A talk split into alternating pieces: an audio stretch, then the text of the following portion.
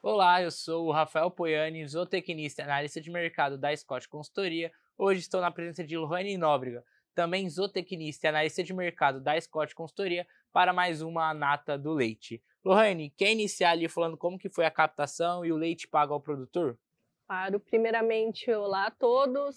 Poiane, a gente teve um cenário de queda na captação do leite, muito influenciado aí pela falta de chuvas em algumas regiões, ao alto custo de produção, né, e a falta de pastagem também nesse período de entre-safra, que acaba diminuindo a produção de leite no país. Em relação ao leite pago ao produtor, a gente teve um aumento de 2,4% no comparativo mensal, isso nos 18 estados monitorados pela Scott Consultoria. Já puxando ali um gancho, então, eu vou falar dessa alta nos custos de produção é, elas seguiram no mês de abril e foi a segunda maior variação no período de 12 meses. Então, houve uma variação de 3,09% no nosso índice Scott Consultoria é, de custo de produção da atividade leiteira. E essa alta foi puxada principalmente pelos combustíveis, suplementos minerais e pelos fertilizantes. Trouxe aqui uma colinha para trazer os dados certinho. Combustível subiu 14,9%, suplemento mineral 6,9% e os fertilizantes 6,4%. Mas pelo outro lado, milho e farelo de soja recuaram nesse período, né? Então, traze, é, impedindo altas mais expressivas no nosso índice. E também outro gancho já puxando ali, você falou do clima, né? Em abril houve a entrada do outono, né, da estação outono, e foi registrado um menor volume de chuvas em boa parte do Brasil. Né? Pensando ali no centro-sul, é, as chuvas não passaram de 300 milímetros, mas no sul do Brasil as chuvas melhoraram, né? já que a gente viu aquele, aquele período de estiagem ali no sul que impactou a cultura de soja e da primeira safra de milho. Né?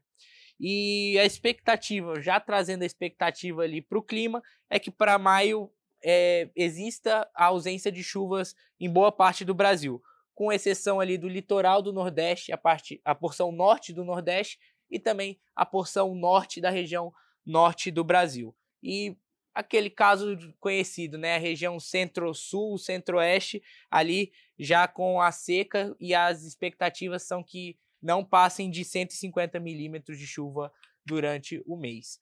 E assim, voltando agora ao leite, né, é, como que foi o leite spot? Também como que estão ali os preços no atacado e no varejo? Bom, Poiane, leite spot, que é o leite comercializado entre as indústrias, né? Teve aí um, um aumento de 9,8% em relação ao mês anterior. Isso considerando as praças monitoradas pela Scott Consultoria, que são São Paulo, Minas Gerais, Goiás, Paraná e Rio Grande do Sul. Já na segunda quinzena, quando a gente observa uma queda no consumo de lácteos, né, houve também uma queda de 0,2% na média dos estados. Bom, eu vou falar também agora do atacado e do varejo, que eles tiveram também uma alta tanto expressiva, né? O atacado teve uma alta de 3%. Isso acontece muito porque, como eu comentei, o alto custo de produção faz com que produtores menos tecnificados saiam da atividade e isso aumenta a concorrência entre os laticínios por matéria-prima. E aí eles acabam tendo que repassar esses custos para os centros de distribuição de leite. Sim. Tá?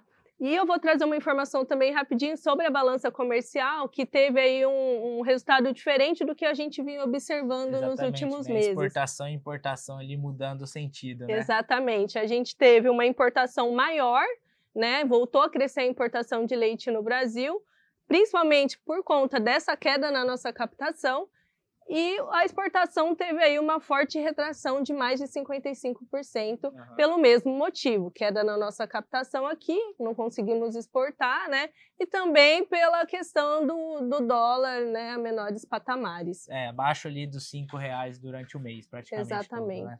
Bom, eu finalizo aqui, Poiane, falando qual que é a expectativa dos laticínios para o próximo pagamento de leite ao produtor. Então, 51% dos laticínios pesquisados apontam para uma alta no pagamento, 47% para estabilidade e 3% em queda. Então, é um cenário de alta estabilidade. É. Então, por hoje é só, né? Por hoje é só. Muito obrigado a todos que nos assistiram e até a próxima. Até a próxima.